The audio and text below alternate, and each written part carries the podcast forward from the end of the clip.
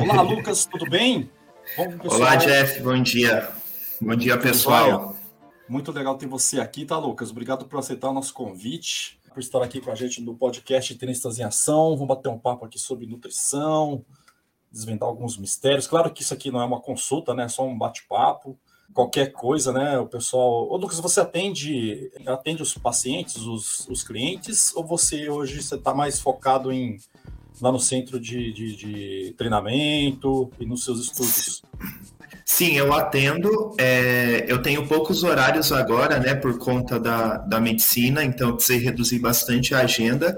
Mas sim, eu ainda atendo por telechamada, né? Então o CRN com a pandemia aí autorizou é, o atendimento por telechamada, por teleconsulta. Então eu uhum. tenho aí alguns pacientes espalhados pelo Brasil.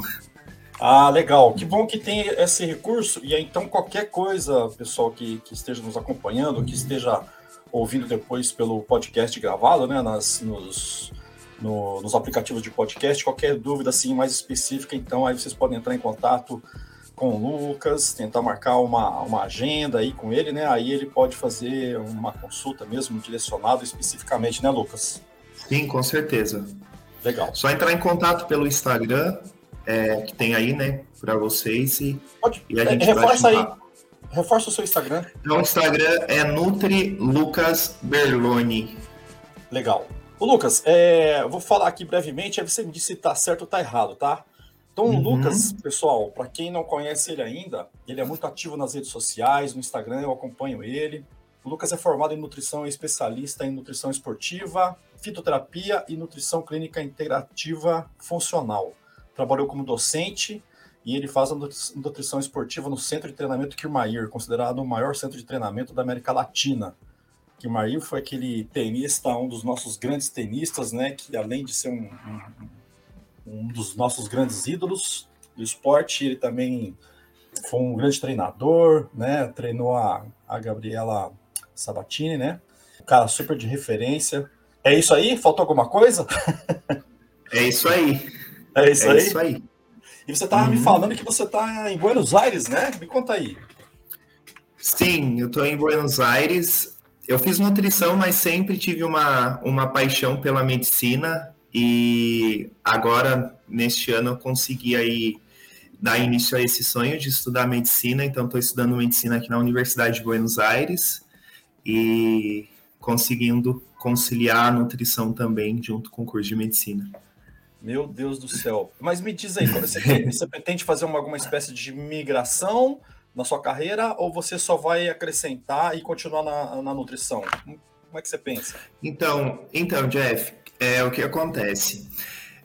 Eu estudei nutrição, me apaixonei pela nutrição. Eu na adolescência eu fui obeso, é, cheguei a pesar, sim, cheguei a pesar 110 quilos comecei a pesquisar muito a respeito de nutrição, de alimentação saudável, 12, 13 anos atrás, não, a nutrição ela não era ainda muito falada nas redes sociais. Então, hoje a gente abre o Instagram aí, tem muito nutricionista passando dicas e tudo mais, mas naquela época não, não tinha, né, tanta informação. E uma das pessoas assim que me inspirou, que me fez me apaixonar pela nutrição, foi o nutricionista, o Rodolfo Pérez, o Dr. Rodolfo Pérez, que é o nutricionista mais conhecido no Brasil, né, o nutricionista esportivo mais conhecido no Brasil. Então, é, eu maratonava o canal dele no YouTube com as dicas dele e antes mesmo de, de cursar nutrição, de entrar na faculdade de nutrição, eu já estava inteirado sobre dieta, sobre suplementos, lia bastante a respeito do assunto. E aí me formei em nutrição. Primeira especialização que eu fiz foi em nutrição esportiva, é, o qual assim me, me abriu é, várias oportunidades para trabalhar neste ramo. E aí veio é, trabalhando né, com nutrição esportiva e tudo mais Veio é, a pandemia, no início da pandemia, eu resolvi fazer uma outra especialização, né, uma outra pós-graduação, que foi em nutrição clínica integrativa funcional. Também, é, é, inclusive, esta pós-graduação que eu finalizei recentemente, ela é, é coordenada pelo nutricionista Rodolfo Pérez. Então foi aonde assim eu tive a certeza que eu também queria estudar medicina, porque na nutri... nessa pós a gente aprendia a tratar o paciente como um todo. Então, é, por exemplo, hoje é, com, com um grande avanço né, aí de pessoas desenvolvendo doenças metabólicas, a gente tem no consultório, de repente, um atleta que é portador de diabetes, é, uhum. que precisa de um tratamento mais integrativo, né? É, e foi aí que, que eu resolvi, então, é, estudar medicina para entender melhor nessa né, fisiopatologia das doenças. Claro, a alimentação é muito, muito importante, mas em, em um determinado tempo, é, talvez aquele paciente ele necessite sim de uma medicação, né? Então, por isso que agora eu tô, tô, tô concretizando aí, né? Tô, tô dando início, né, a este sonho, porque eu comecei a estudar este ano. Ah, você começou esse ano? São. Esse ano. Nossa, são o quê? São seis anos com a residência? São sete anos. São sete anos. São sete anos, com, com a residência, né? E você trabalha no, no, no, centro de treinamento, você atende os teus clientes. A gente fala cliente ou paciente? Paciente. Paciente, é, mesmo, sim. Né? Uhum. Você atende é... seus pacientes e ainda estuda, faz a medicina. Como é que você arruma tempo para tudo isso?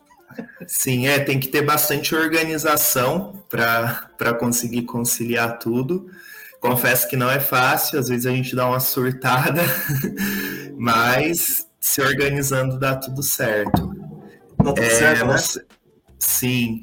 No centro de treinamento Kirmair, é, eu, eu comecei a trabalhar lá quando eu ainda estava cursando nutrição. Então, tinha uma vaga para assistente administrativo e era uma vaga de meio período, né? E foi ótimo porque eu consegui estudar, né, e conseguia trabalhar também. E na época quem acompanhava os tenistas era a nutricionista Mirtes Stancanelli, que hoje é nutricionista do Palmeiras, do futebol. E sim, eu acompanhava os atendimentos dela, pude aprender muito com ela, né, com as prescrições dela também. E Aí eu terminei a, a faculdade né, de nutrição, é, continuei acompanhando ela e tudo mais, e aí me tornei um nutricionista lá do clube. Entendi. E, e, e você, bom, você, tá no, você começou o curso esse, esse ano, né? Você tá, tá no início e uhum e você está em, Buenos Aires. E qual é a tua rotina? Você fica a semana toda aí e vem para cá no final de semana? Ou você fica só alguns dias? Como é, como é que é? é que Não, eu, eu moro aqui agora, eu fico aqui. Então, como que funciona o atendimento dos atletas? A gente tem uma equipe né, que faz a avaliação física desses atletas todo, todo mês. Eles passam por avaliação física e também passam por uma avaliação técnica do tênis para ver como que está a evolução deles, né, no, no, esporte em si, no tênis. É, essa equipe me passa essa avaliação física, que tem percentual de gordura, tem massa magra, tudo que eu preciso, e, eu, e a gente faz a consulta por videochamada com cada atleta. Então, cada atleta é atendido todo mês, né, por videochamada, depois que faz essa avaliação física. Entendi. Ô, Lucas, então tá, vamos. Deixa eu só voltar um pouquinho aqui. A gente vou fazer uma espécie uhum. de. É, seguindo aqui a, a, nossa pauta meio que de forma cronológica. E aí, no meio do caminho, a gente vai inserindo essas coisas todas, tá? Claro. É, primeiro, você, você é ouvinte de podcast? Já teve alguma interação com podcast? Já, teve, já deu entrevistas em algum outro canal? Ou é a sua primeira vez? Sim, é, eu ouço muito podcast enquanto estou fazendo aí minha, minhas atividades, às vezes na academia, gosto de ouvir bastante. É, já dei uma. Já falei sobre nutrição em um podcast, do, inclusive da faculdade que eu estudei a segunda pós-graduação, da Plenitude, e sempre que eu posso, tô ouvindo sim. Eu acho que é uma uma ferramenta extremamente importante para a gente sempre estar conectado e aprendendo mais, né? Antes eu ouvia mais, porque eu dirigia bastante, trabalhava em outra cidade, então enquanto estava dirigindo, acabava ouvindo mais, mas agora sempre que eu tenho um tempinho, sim, eu tô com fone de ouvido, ouvindo podcast na academia, é, ou lavando louça. Lavar louça é, é o clássico, né? Sim. também, também, eu, também eu lavo louça ouvindo podcast. Escuta, uhum. e, e, você é tenista também, né? É, não, não. É, pratiquei um tempinho, mas não por hobby mesmo, nada ah, profissional. É, você, não, é você não era um tenista que virou nutricionista, você é um nutricionista não, que não. começou a jogar tênis. Sim, sim. Sim. Ah. Inclusive agora, agora inclusive, é... sempre fazia musculação e tudo mais, corri também um tempo, participei de algumas provas de corrida. Sempre de... depois que eu é, consegui atingir o emagrecimento e eu consegui entender a importância da atividade física, né, para o metabolismo. Então, eu sempre tenho feito esportes. Eu cheguei aqui em Buenos Aires, fiquei um tempo sem praticar esportes e tive assim uma perda de massa muscular é, bem expressiva e recentemente voltei a praticar. Agora estou praticando CrossFit, estou gostando bastante. Eu acho que o esporte não só visando a estética corporal, mas o esporte melhora muita coisa, né? Melhora principalmente concentração, a mente. Então, não dá para ficar sem, sem praticar esporte. Às vezes é corrida e tudo mais. Faço meia hora, 40 minutos, mas sempre procuro praticar alguma coisa. É, é importantíssimo. E, e, o tênis é um esporte incrível, né? Porque imagino que no seu caso, né, a gente tem que é, tomar decisões às vezes sob pressão, né? Você às vezes está com algum caso aí de algum atleta, enfim. Eu acho que o tênis ele te dá muito isso, né? Você, Sim, você tá sozinho ali, não tem, você não tem um parceiro igual um futebol, o basquete, o vôlei, né? É você. Uhum, a gente aprende sim. a se virar, né? É, os atletas do, do centro de treinamento Kirmair, grande parte deles, eles treinam lá porque eles querem uma bolsa de, de estudos em uma faculdade americana, né? Uma bolsa através do tênis. E o Kirmair já conseguiu mandar muita gente para os Estados Unidos, né? Muitos atletas para os Estados Unidos com bolsa de estudo através do tênis. Eu tenho alguns pacientes, né? Que, por exemplo, são atletas que precisam é, apresentar resultado. Por exemplo, atletas que são patrocinados. Então, realmente tem uma cobrança muito grande por parte do treinador, porque se não mostra resultado, tem chances de perder o patrocínio, e isso acaba afetando, né, tanto é, o desempenho, muitas das vezes, pela cobrança excessiva, como uhum. também a parte psicológica do atleta. Né, que é. muitas das vezes fica abalada. E acaba você meio que é, essa, essa pressão acaba meio que caindo para você e para a equipe, né?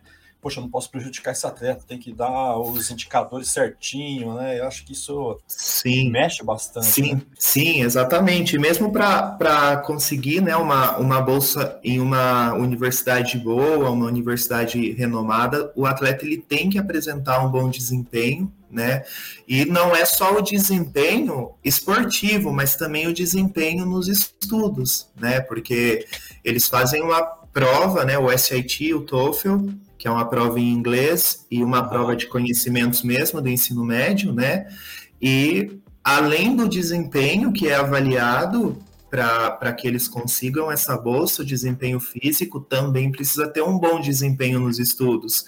Então, esses adolescentes, uma que eles estão longe de casa, né? Porque a, a maioria ali dos atletas que moram não, não é de São Paulo, por exemplo, tem de Natal, tem de vários estados do Brasil então estão longe da família, né?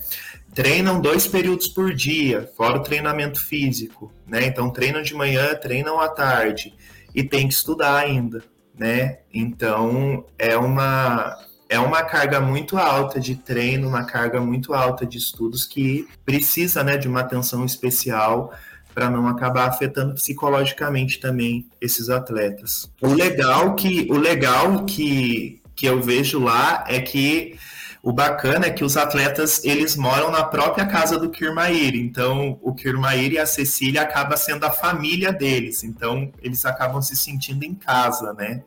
Ah, é... a casa dele é lá. A casa dele é lá, sim. Então ele tá então... ali misturado com todo mundo. Sim, sim, eles tomam café com o Kirma, almoçam, janta com o Kirma, então a, acaba que é, é, é, muito acolhedor por essa questão, né? É, não é um clube, sim. Uhum. É porque bacana. você tem ele acessível ali, ele tem o tempo todo de histórias para contar, tem uma experiência sim. incrível, né? Sim, Pô, sim. Que privilégio, que privilégio. Sim. Que demais. O tempo todo. E, mas, mas, me fala uma coisa, você está indo no, em Buenos Aires, você está aí na Argentina, no país dos hermanos, aí tem muito tenista. Você já, você já bate bola aí com a galera daí, os argentinos? Não, por enquanto não. Eu, eu recentemente eu tô aqui, né? Eu cheguei uhum. aqui em final de janeiro. Tô, tô, me adaptando ainda. Faz muito frio aqui. É, né? É, a água tá, tá muito frio, tem chovido também. Por enquanto ainda não. Tá. E você. Me, me fala o seguinte, então, vamos fazer um bate-bola rapidinho aqui sobre tênis.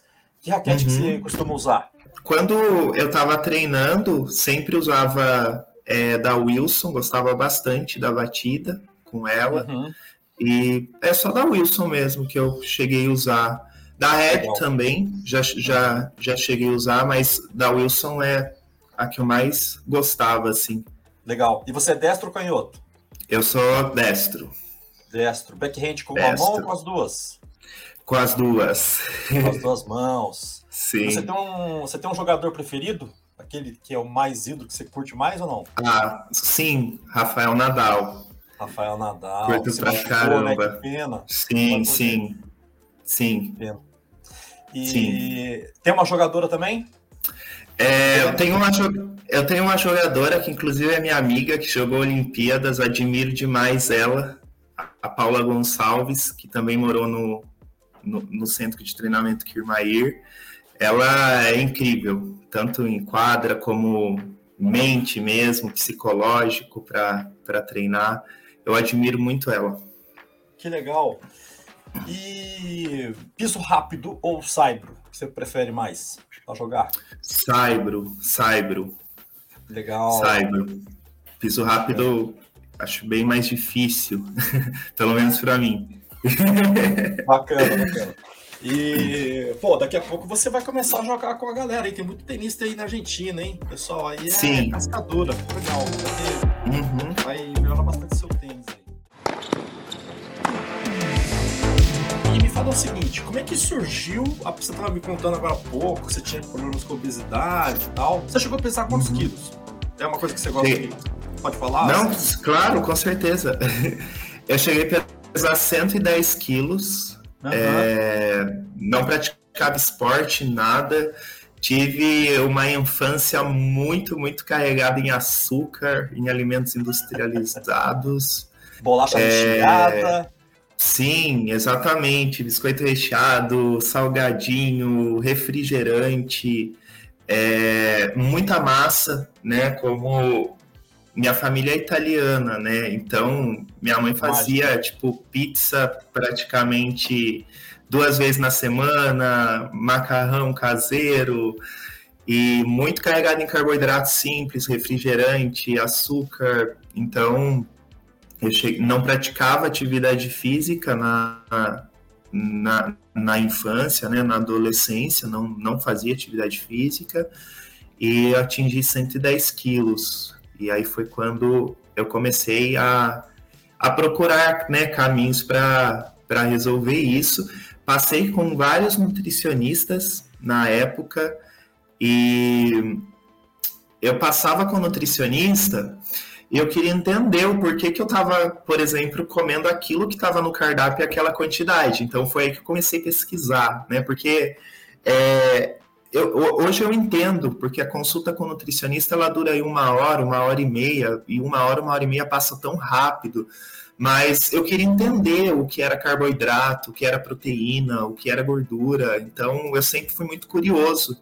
E foi aí que eu comecei a olhar no YouTube, né, os vídeos do Rodolfo, pesquisava também. E, e aí fui me reeducando, porque tive que aprender a me alimentar, né, novamente. Hoje eu como de tudo, mas, por exemplo, eu não tive incentivo, né, por parte familiar para comer legumes, para comer verduras, para comer frutas. É, então, foi realmente um processo de reeducação alimentar, de aprender do zero a se alimentar de forma saudável.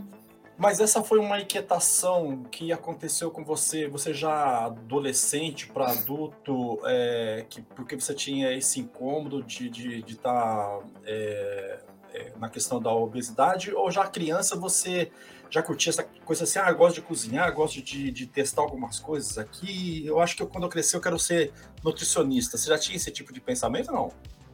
Sim, sempre gostei da parte da cozinha, de cozinhar, de criar receitas. Isso aí, desde de criança mesmo, já cozinhava, já, já inventava algumas receitas e tal.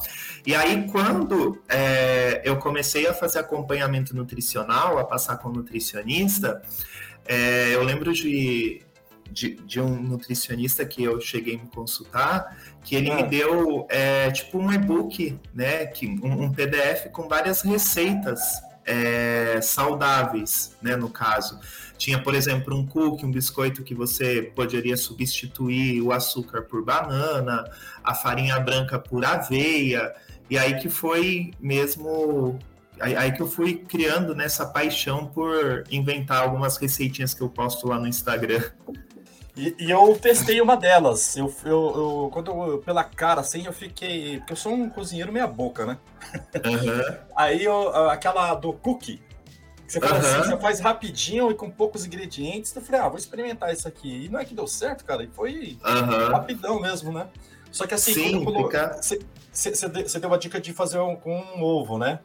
Aí uhum. eu comecei a mexer ali com creme de amendoim. Aí uhum. eu falei, acho que não ovo vai ser pouco. Aí eu coloquei dois. Uhum. Aí ele não ah, saiu exatamente bem. conforme a tua receita, mas até que ficou assim, superou as minhas expectativas. Sim, e o cookie, esse cookie que tem postado, que está postado lá no Instagram, inclusive, é uma das receitas é, que os pais podem, por exemplo, fazer para os filhos, né, levarem de, como opção de lanche para a escola, que a gente que sabe, sim, que hoje é, as cantinas das escolas elas estão, né, procurando é, oferecer para o estudante algo mais saudável, mas a gente sabe que ainda grande parte delas não, não tem, não oferece nada saudável, né? Então, esse cookie é uma da, das opções que os pais podem fazer para os filhos levarem como opção de lanche né, para a escola. Muito bacana. Que legal. E, e, você tem, você recebe assim bastante feedbacks assim da galera que está tá, tá tentando fazer, que fez e te falou aqui mais o pessoal gostou? Você tem, você tem uma noção? Sim, sim, é legal que o pessoal manda mensagem, né, por, por direct, falando que, ah, eu testei, deu certo, ficou bom. É, outro dia teve uma paciente que, que eu não sei se você viu, eu postei, eu gosto muito de mingau, é, principalmente. Ah, eu vi que agora... com, com, com morango e whey. Sim, exato. E principalmente agora no frio, né? Nossa, eu amo mingau, tipo, eu faço mingau, coloco whey no mingau para agregar um pouquinho mais de proteína. E o que eu achei bacana é que outro dia uma, uma seguidora me mandou mensagem que ela é vegana e ela fez com a proteína vegetal. E ela comentou que ficou muito gostoso também, uma opção muito boa. Que legal. Na, e a cara dele, esse, esse do mingau com, com morango assim, ficou. Eu, eu, ainda não testei ela, vou fazer, depois te conto. Uhum. Depois você me fala. Uma cara deliciosa, né? Sim, sim, fica muito bom. Agora me diz um negócio aqui, uma, uma, uma curiosidade. Uhum. É, o que é nutrição clínica integrativa funcional? Dá para uhum, falar assim tá. de uma forma para nós leigos?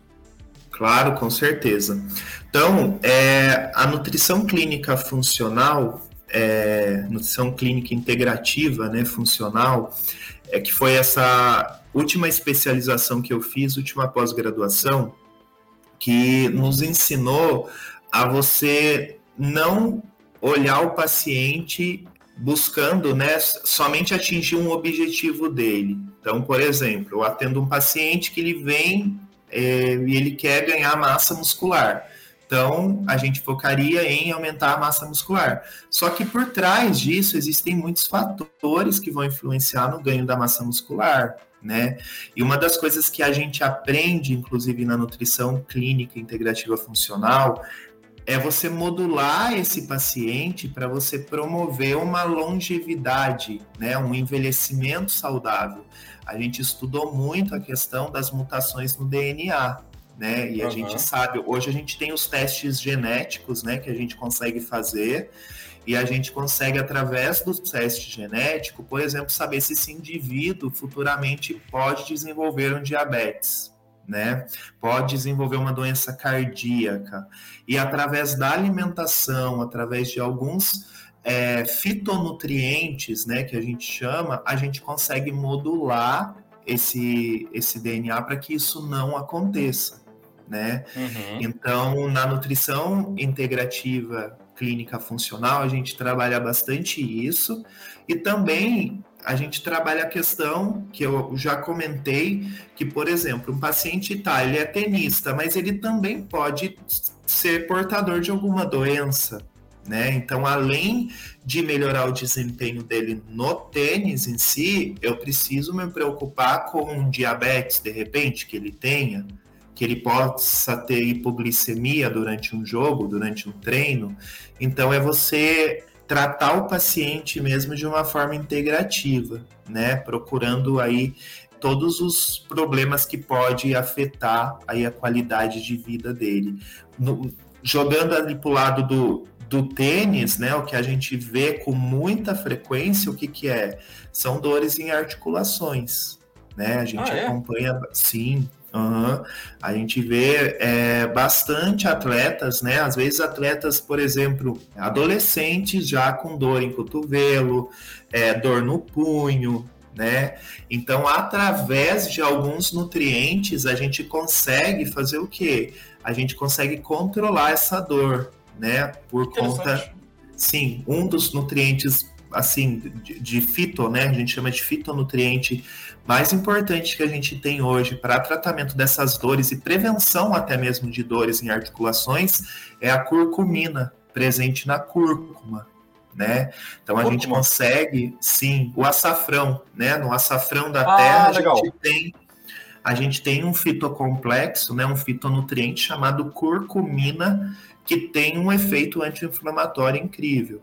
Né? Então, a gente consegue trabalhar com suplementação, por exemplo, de curcumina, ou incluir mesmo na alimentação. Né? A cúrcuma ela pode ser incluída, por exemplo, num arroz, ela pode ser incluída num suco, né, que dá para fazer, e a gente consegue aumentar aí esse fitonutriente e trabalhar é, com ele como uma ação anti-inflamatória, diminuindo a dor, por exemplo. Que legal. E eu adoro açafrão, hein? No, no arroz, uhum. por exemplo. Sim, Bom sim, saber. É, um, é fantástico, sim. O Lucas, mas isso é uma coisa, é um conceito novo que está sendo aplicado de um certo tempo para cá, ou isso sempre existiu na, na nutrição? Na verdade, sempre existiu, mas, é, a, por exemplo, eu costumo dizer que na, eu lecionei né, em faculdade, lecionava algumas disciplinas a faculdade ela te ensina o básico né, da nutrição.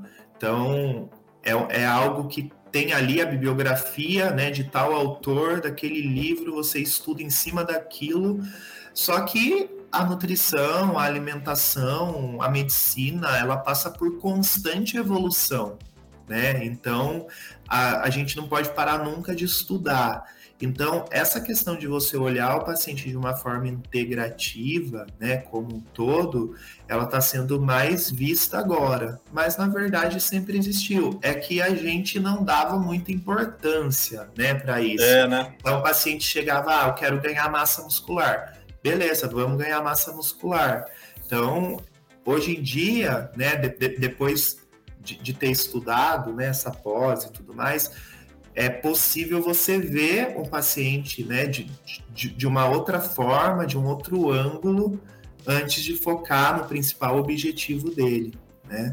Que interessante, né, cara? Poxa, e, e muitas Sim. coisas, imagina que assim, muitos problemas às vezes a gente vai por um caminho e que às vezes a própria alimentação pode resolver ou pelo menos amenizar, né? Sim, exatamente que eu mais tenho casos para você para você ter ideia, Jeff, é por exemplo, isso é porque assim eu não atendo somente esportistas, né? É, eu também por conta da nutrição clínica eu atendo pacientes com patologias. E eu tenho, por exemplo, muitas pacientes, né, mulheres que chegam até mim, muitas das vezes encaminhada pelo médico, com síndrome do ovário policístico, né, com a SOP. O que seria é, isso? A síndrome do, do ovário policístico é uns pólipos que tem no ovário da mulher e com isso aumenta né, a produção aí de alguns hormônios que pode é, desregular o ciclo menstrual, pode aumentar o ganho de gordura abdominal, por exemplo. E os médicos, eles muitas das vezes o que, que eles procuram fazer? Eles procuram tratar com anticoncepcional. Só que você tratando com anticoncepcional, você está mascarando o problema. Uhum. Né? Você está é, silenciando aquele problema. Então, a mulher toma lá o anticoncepcional, regula o ciclo menstrual, é, tudo começa a funcionar perfeitamente, mas se ela para de tomar o anticoncepcional, por exemplo, se é uma mulher que quer ter filho futuramente, ela vai parar de tomar o anticoncepcional, né, para que ela consiga engravidar aí. E aí, esse problema ele vai voltar. Então você está só silenciando. E através da alimentação, da nutrição funcional, né? A gente tem o, o, o gengirol presente no gengibre, que tem uma ação é, anti-inflamatória muito importante que a gente consegue trabalhar na SOP. A gente tem a alimentação em si, que tem que ser uma alimentação com carboidratos mais complexos, uma alimentação que tenha né, um baixo índice glicêmico e não tomar, por exemplo, uma metformina, como os médicos prescrevem, né?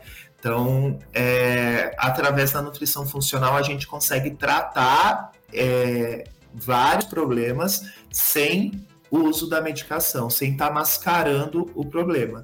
Mas é claro que em alguma das vezes a medicação ela vai ser sim necessária, né? Mas a gente consegue avaliar isso e ver realmente a necessidade da medicação. Que interessante, cara. Legal.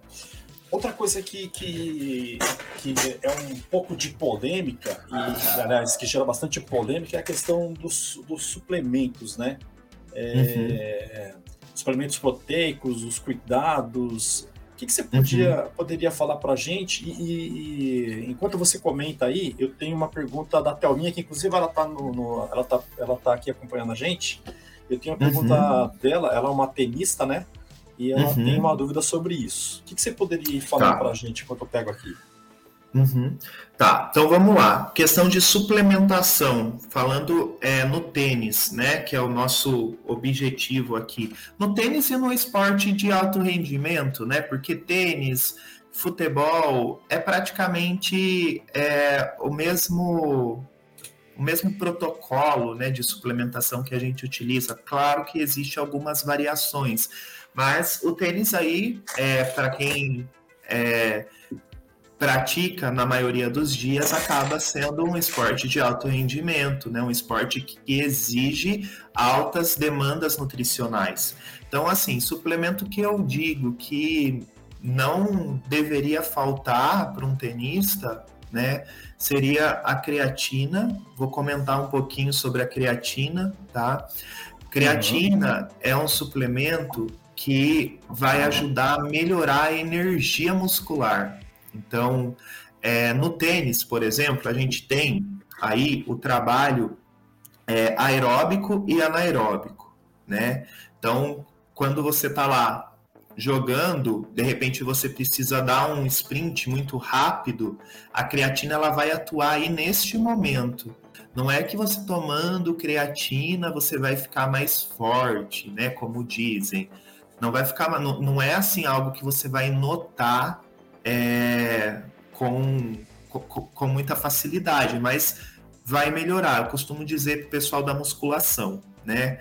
Costumo dar o exemplo. Então, faz uso de creatina. Suponhamos que você está habituado a fazer 10 repetições é, no supino. Usando a creatina, você vai manter o mesmo peso, mas talvez você consiga fazer 12, 13 repetições. E isso já é um ganho, né?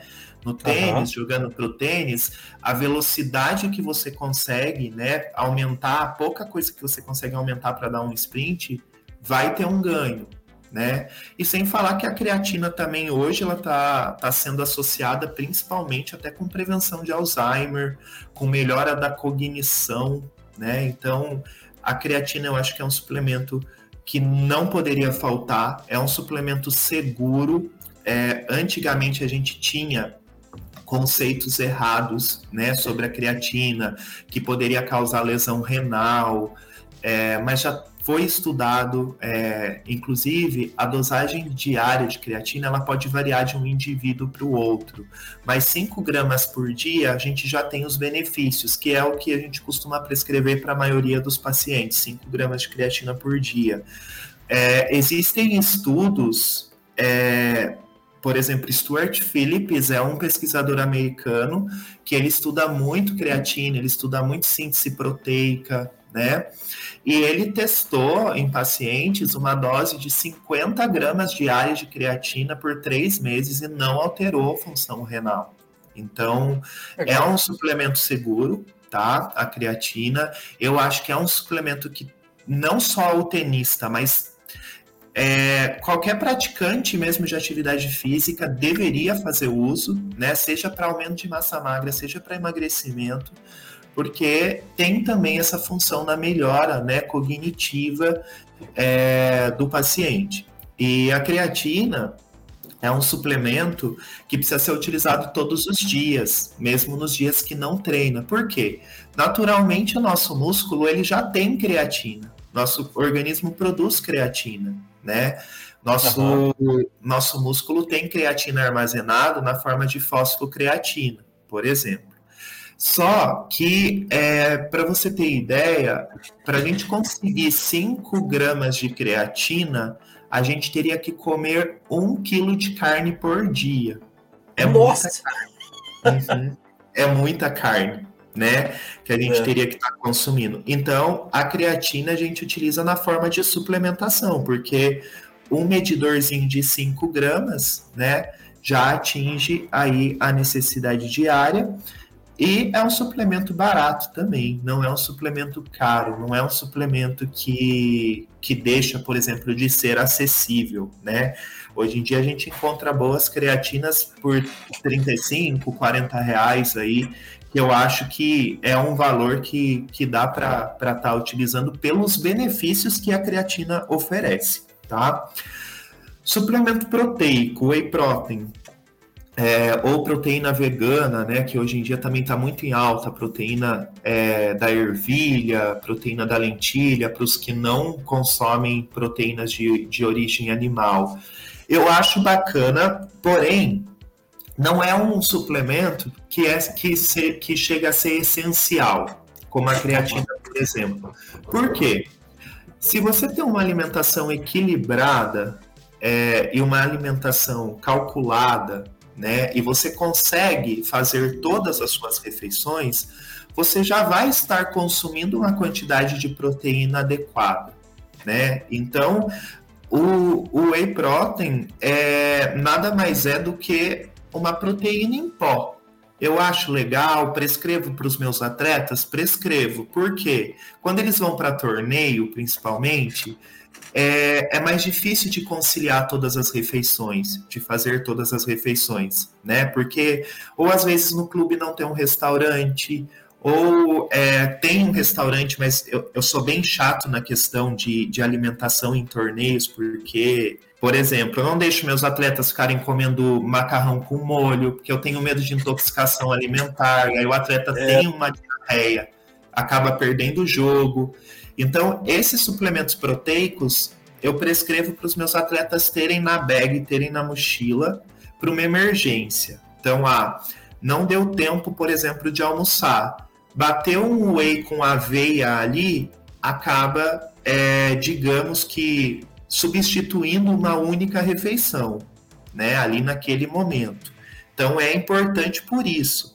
Mas se o atleta, por exemplo, ele consegue se alimentar no dia a dia, ele consome ovos, né? Ovos são, tem excelente fonte de proteína, ele consome carne, né? Frango, ou os, os vegetarianos, né? E, e, os veganos consomem boas quantidades de leguminosas, né? Que são os grãos, feijão, lentilha, grão de bico. Não existe a necessidade de ficar tomando suplemento proteico todos os dias. Uma das coisas também que muitas das vezes a gente precisa suplementar são os atletas mesmo de alto rendimento, os atletas é, de elite, né, que a gente chama. Porque eu tenho, por exemplo, um paciente do futebol que ele precisa consumir 5.800 calorias por dia. Então, assim, é uma quantidade muito alta de caloria, que se eu der em comida para ele essa quantidade, ele não vai conseguir digerir tudo um isso. Prato desse tamanho. É um volume muito grande. E aí, o que, que acontece? Se ele come um prato muito grande, a digestão vai ficar lenta e vai atrapalhar o rendimento dele em quadra. Então aí sim eu preciso suplementar, mas é por questão de volume, porque daí num volume menor eu consigo ofertar a quantidade de, de calorias, a quantidade de nutrientes que esse atleta está precisando ali naquele momento. Outro suplemento que todo atleta deveria tomar, fazer uso é o ômega 3 porque o ômega 3 ele tem uma capacidade anti-inflamatória, uma capacidade recuperativa muito alta, né? Uhum. Então, principalmente para os que treinam todos os dias, né? Por exemplo, os atletas lá do clube, eles uhum. treinam dois períodos por dia. Então, eles treinam de manhã, eles têm uma pausa no almoço e eles treinam à tarde de novo né? E ah. no outro dia eles também treinam. Eles só têm um intervalo aí na semana, né? Na quarta-feira eles treinam só um período, porque eles têm aula à tarde, né? E no sábado é só um período, domingo é descanso. Mas, por exemplo, na segunda eles treinam o dia todo, na terça o dia todo. Para esse atleta ele estar bem recuperado para jogar terça, eu preciso ofertar alguns nutrientes que vai ter essa capacidade, né, de fazer essa regeneração de tecido muscular, né, e também do cansaço em si.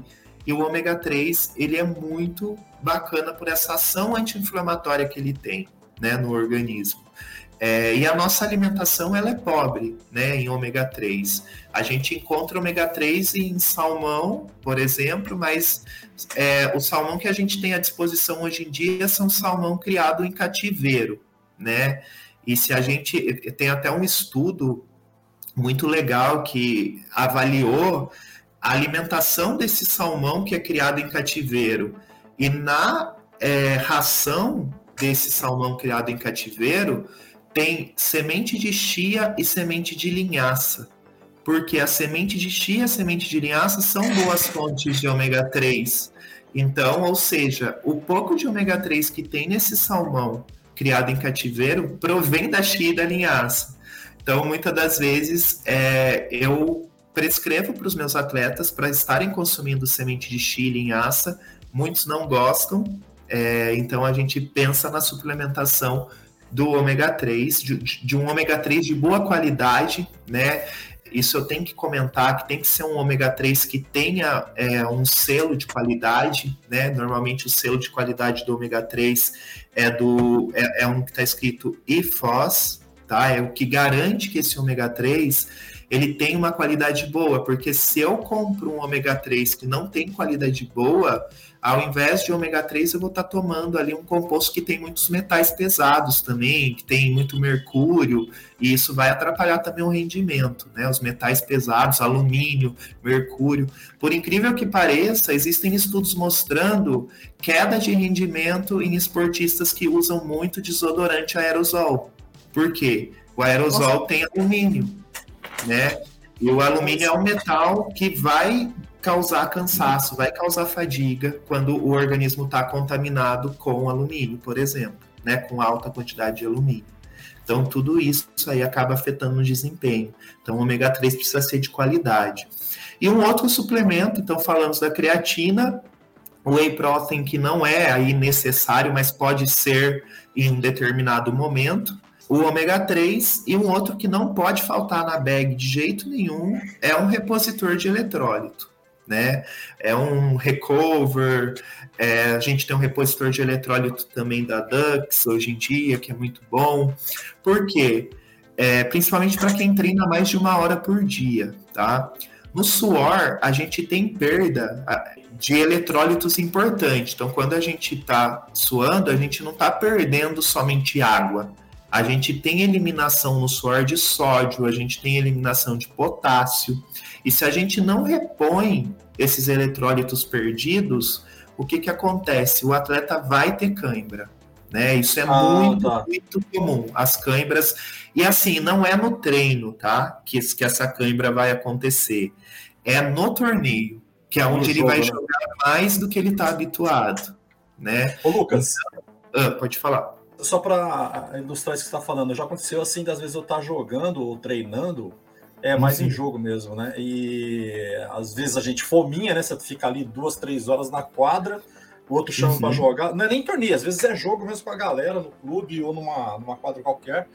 E o meu boné, ele fica branco, cara. De, de, ele, uhum. Parece que tá Isso é... puro sal aqui, né? Sim, isso, isso é uma, uma das coisas que a gente vê, né, que a gente faz com os atletas, inclusive, é um, um dos testes que a gente faz, é pedir para o atleta jogar com uma camiseta preta. E aí a gente vê as costas, né, na parte de trás, se tem esses cristais brancos. Se tiver, é porque o atleta ele está eliminando, ele está excretando muito sódio tá? No suor. Então, como você disse no boné, é sinal que você está excretando muito sódio. E se você não repõe esses eletrólitos perdidos, né? Você futuramente vai ter uma cãibra, pode ter um estiramento muscular, né? Pode ter fadiga também, né? A falta de, de sódio causa bastante fadiga. Então, é, um dos suplementos muito importante é esse repositor de eletrólito. É, eles gostam muito de tomar o Gatorade, né? É, mas além do Gatorade, eu sempre, assim, é, é, item obrigatório de ter na bag é esse repositor de eletrólito, porque muitas das vezes só o Gatorade não vai ser suficiente, tá? Não tem a quantidade necessária é, para repor, né? É, essa quantidade de eletrólitos perdida aí num jogo, por exemplo. Tem casos de torneio que o atleta joga duas vezes no mesmo dia, né? Então tem ali um jogo de três horas, às vezes, aí tem uma pausa para almoço, depois de duas, três horas vai jogar de novo. Então só o Gatorade não dá conta, precisa ter esse suplemento. São esses. O restante, tendo uma alimentação equilibrada, uma alimentação variada, não tem necessidade de ficar tomando complexo vitamínico, cafeína, né? Não, não tem necessidade. Esses suplementos que eu falei são assim os suplementos essenciais que o, os básicos, né? Lógico que muitas das vezes o que é muito comum, eu trabalho muito com adolescente. Então, o adolescente está numa fase, se não teve incentivo, principalmente na infância, está naquela fase que vai precisar aprender a comer. Vai precisar é. aprender a importância do brócolis, tá? Não gosta de brócolis, mas o brócolis ele é importante para isso, para isso, para isso.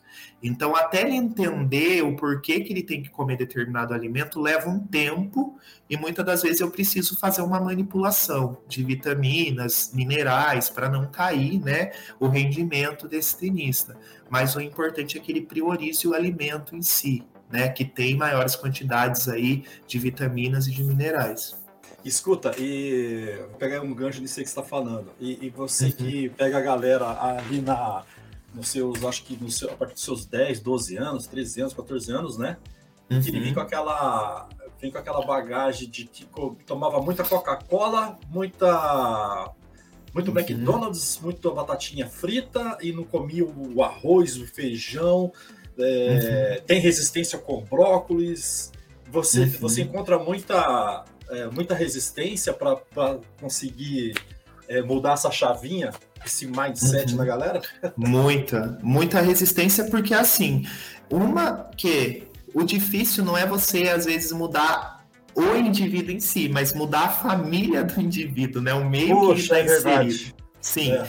eu tenho um paciente, por exemplo, que é, ele entende a importância, mas o pai e a mãe consomem refrigerante praticamente todo dia, então ele está vivendo, a gente chama disso de um ambiente obesogênico, né? Ele está vivendo num ambiente obesogênico, qual ele está tentando mudar, mas ele não tem a colaboração dos familiares que vivem ali. Né? Isso uhum. para mudar no adolescente é resistente, porque num adulto, se você consegue, você fala, tá, é, você está fazendo por você. É, se o seu esposo, ou sei lá, quem vive com você, toma refrigerante todo dia, é, isso não pode te afetar, porque você é diferente dele. Mas para um adolescente, para uma criança entender isso, é um pouco mais difícil. Né? Então precisa mudar o, o hábito geral da família, né? Para que ele é, consiga aí mudar. Legal. O, o, o, Lucas, eu acho até que eu vou colocar a pergunta aqui da Thelma. Eu acho até que você já respondeu ela. E eu vou, vou comentar. Claro, mas eu vou pode. colocar aqui, porque daí, se tiver algum complemento, aí você comenta em cima, tá? Claro. vou só contar um pouquinho dela. A Thelma, ela, ela tem uma história incrível, assim. Eu conheci ela faz alguns anos. Eu já até entrevistei uhum. ela aqui. Ela, ela tinha um sonho de, de, de ser tenista desde criança, mas por conta de, de, de pai muito bravo, que não deixava uhum. ela praticar, ela só veio conseguir depois que ela se tornou avó. e aí ela uhum. começou a jogar e não parou mais. Hoje ela faz torneios do mundo inteiro. Ela teve esses dias na Arábia. Depois Muito você comenta bom. aí, Thelminha, se eu errei. Depois você conta aí onde você teve. E uhum. já teve torneio com o nome dela. Ela é super ativa, assim, e, e, e, ela já falou, uma vez conversando com ela, ela fala assim, Jefferson, eu não tomo remédio, meu remédio é água, eu não fico defensivo. É então, jogo uhum. tênis, vou na academia, ela é incrível. Então, uhum. é, e ela tem algumas dúvidas até por conta da idade dela, tá? Então vou colocar claro. aqui o áudio, aí, aí, você me fala se, se tá tocando uhum. bem. Quantos anos ela tem, desculpa? Acho que ela deve ter 65, 67, por aí. Tá. tá? Uhum. Ela começou tá, a claro. praticar tênis com 60, se não me engano. Você me corrige aí, uhum. Thelminha, se eu tiver errado, tá? Aqui, a Thelminha respondeu aqui, ó. Deixa eu, eu já vou colocar o áudio dela. Ela tem ah? 70. Aham. Uhum. Ela ah, tem é. 70 anos. É, ela respondeu aqui embaixo. Ó, vou por, colocar aqui. Oi, Lucas. Puxa, que prazer conversar com um nutricionista famoso como você. Ah, é muito legal. É um assunto assim que eu amo de paixão. Então, gostaria muito de perguntar é sobre os suplementos que a gente deve tomar, mas eu particularmente tenho receio, né? Eu gosto muito da minha bananinha, meu leite, meu ovinho, carne. Eu gosto muito assim tudo natural mesmo. Mas ultimamente me recomendaram muito eu tomar whey, né? Mas eu gostaria de saber, sim, até que ponto a gente whey faz realmente esse tão famoso efeito, né? Se depois do treino, se após treino, se eu posso tomar o dia todo, três vezes por dia, porque eu sou sei, né? Uma pessoa de idade. Tem outras coisinhas também que manda a gente tomar, os aminoácidos essenciais, né? As creatinas. E eu fico muito receosa de tomar essas coisas, né? Então eu queria saber de você realmente se é verdade ou mito que faz bem a uma coisa no organismo, faz mal a outra, né? Se você, por exemplo, a creatina, se você não se der, cai o cabelo, parece que o funcionamento do fígado não vai muito bem com a creatina. Então tem essas dúvidas desses suplementos. Eu gostaria de saber de você o que é que eu posso fazer para me sentir segura com relação a realmente tomar um suplemento para jogar tênis, para poder me fortalecer para esse tipo de esporte. É isso aí que eu queria saber de você. Muito obrigado mesmo. Certo, vamos lá, Thelma. Então, prazer. É, primeiramente, parabéns aí pela sua superação, né? Com 70 anos jogando tênis, participando de torneio, é, que você sirva de, de influência aí, né, para muita gente. Muito bom. É, então, assim, Thelma, um suplemento que eu acho que você deveria iniciar, que você pode tomar de forma segura, tá? É a creatina, né? Como, como eu já disse, porque a creatina ela vai melhorar tanto a sua resistência ela vai atuar na prevenção do catabolismo muscular, que é a perda da massa muscular, tá? Ela ajuda nessa questão também, porque ela vai dar mais energia para sua musculatura, e a creatina também está associada com essa melhora da cognição, né? Melhora da, do, do sistema nervoso central em si. E existem realmente estudos né, que, que falam, por exemplo, mal da creatina, mas quando a gente vai ler os estudos, porque assim a gente precisa saber interpretar é, os dados né, desse estudo científico, em qual público foi estudado, né? Então, é, a gente vê, por exemplo, falar que a creatina causa queda de cabelo. Aquele público estudado, né, é, às vezes já era um público que tem, por exemplo, alopecia genética, né? E aí você associa a creatina com a queda de cabelo e, na verdade, o problema não é esse. A creatina é um suplemento muito seguro, é um dos suplementos mais estudados, tá? Então, eu acho que vale muito, muito a pena, né? é, você fazer o uso sim da creatina na dosagem de 5 gramas por dia é suficiente, né? Que é um medidorzinho todos os dias, é, mesmo nos dias que não treina, tá?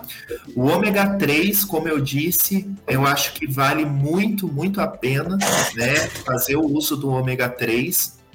É, por, por ter essa ação, essa função né, anti-inflamatória, Caso você não queira tomar o ômega 3, o que você pode fazer? Comprar semente de chia e semente de linhaça, dar uma trituradinha nessa semente, não precisa fazer uma farinha, mas só dá uma triturada nela é, e coloca numa fruta, né? E consome todos os dias aí uma colher de sopa dessa semente de linhaça dourada e semente de chia. Coloca numa fruta ou bate num suco é, ou coloca em cima da, da comida mesmo, porque através dessas sementes você vai conseguir também uma quantidade de ômega 3, tá? Mas caso queira tomar através de suplementos, tudo bem, pode estar fazendo uso através de suplementos, não tem problema. Aí fica a sua preferência. É, como você disse, né, você tem 70 anos, o que eu acho importante? Trabalhar com prevenção de articulação.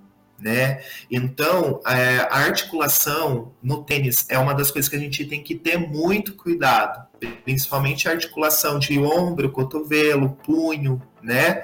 É, e uma das coisas que você poderia estar incluindo na sua alimentação seria o açafrão, a cúrcuma, não sei se você já usa, caso não usa, pode tomar através de cápsula também, e um colágeno hidrolisado do tipo 2, tá? A gente tem o colágeno do tipo 1 e do tipo 3, que ele atua mais em rejuvenescimento, atua mais na pele, na hidratação da pele. E a gente tem o colágeno UC2, colágeno do tipo 2, que ele atua na prevenção de dores nas articulação, de desgaste na articulação, tá? Esses são aí os suplementos é, que eu considero assim ideal, né, e essencial para é, tua idade e também para a modalidade esportiva que você pratica. É, claro, o whey protein, o que, que acontece? É aquilo que eu falei, ele vai servir para complementar a sua alimentação. Eu ouvi no áudio que você disse que consome seu ovo, que você toma leite, que você consome carne. Nesses alimentos, a gente já encontra os aminoácidos essenciais que o nosso organismo precisa. Mas suponhamos que, por exemplo, ah, hoje eu não estou muito disposta para comer ovo no café da manhã, digamos. Aí um shake de whey, uma banana batida com whey, batida com uma aveia, substituiria esse ovo que você não está disposta a comer. Né? Então, whey é legal, é legal, mas eu não considero não um suplemento essencial, tá? Porque através da alimentação a gente consegue, né? atingir aí essas recomendações. Eu dou muita opção para os meus pacientes, por exemplo, ah, é, não enjoou do ovo no café da manhã, vamos tentar fazer uma panqueca com ovo, porque vai disfarçar o sabor do ovo. Então faz uma panqueca de banana com cacau, com ovo ali batido. É, ou que tal fazer um sanduichinho com um creme de ricota e frango desfiado para passar ali no pão, né? Porque aí o frango tem a proteína, tem os aminoácidos necessários. Então, por isso que eu não considero o whey protein é, que é a proteína do soro do leite, tá? Um suplemento essencial, porque eu consigo através da alimentação. Mas ele pode ser sim uma opção para os dias que você não está disposta a comer, ou para um dia que está mais corrido, né? Ou você vai para um torneio, por exemplo. Nesse torneio você não tem ali um, uma, uma, alimentação disposta, é, à disposição, né? Então você pode, por exemplo, bater um whey protein com aveia é, e consumir uma fruta, por exemplo, consome uma banana, bate um whey com aveia e toma, você garante o seu aporte proteico, tá? Isso que é aí fundamental. Mas não, não é algo que você precisa tomar todos os dias, não. Você se alimentando bem, como você disse que se alimenta, né? Consumindo aí ovos, consumindo leite. O leite, leite é muito criticado, né? Hoje em dia aí por alguns profissionais da área funcional, que o leite é inflamatório, que isso, que aquilo. É outra coisa também que os estudos, né, que são feitos com com o leite, não é suficiente para comprovar que o leite é inflamatório. Então, se o paciente toma leite, ele não passa mal, ele não tem nenhum desconforto gástrico, o leite é um alimento saudável, o leite é um alimento que tem é, boas quantidades de aminoácidos essenciais, tá? Então, eu é, lógico que assim, para eu te falar com mais propriedade, se você precisaria de um whey protein, eu teria que fazer uma análise do seu consumo alimentar, uma anamnese mais detalhada. Mas, no geral, falando no contexto geral, não é um suplemento que eu considero essencial, mas que muitas das vezes pode sim ser necessário, tá? Mas a creatina, o ômega 3, e no caso, é, por questão da tua idade, um colágeno do tipo 2, junto com uma curcumina, né? Ou colocar um açafrão na comida, eu acho legal sim, que é sempre melhor a gente trabalhar com prevenção, né? Então a gente vai tomando o colágeno do tipo 2, a creatina, a gente vai conseguir também prevenção na no desgaste dessas articulações. A creatina com colágeno do tipo 2, para ter ideia, ela é utilizada em idosos que têm artrite, né? Artrite e artrose, idosos que não são praticantes de atividade física, tá? É utilizada em âmbito hospitalar, em idosos que têm artrite e artrose, porque tem essa capacidade de regeneração de cartilagem, né? Então, por isso que eu considero é, legal, mais para trabalhar com prevenção e evitar lesão, evitar dores futuras aí tá? Que legal, hein? Olha aí, Thelminha, uma consulta grátis.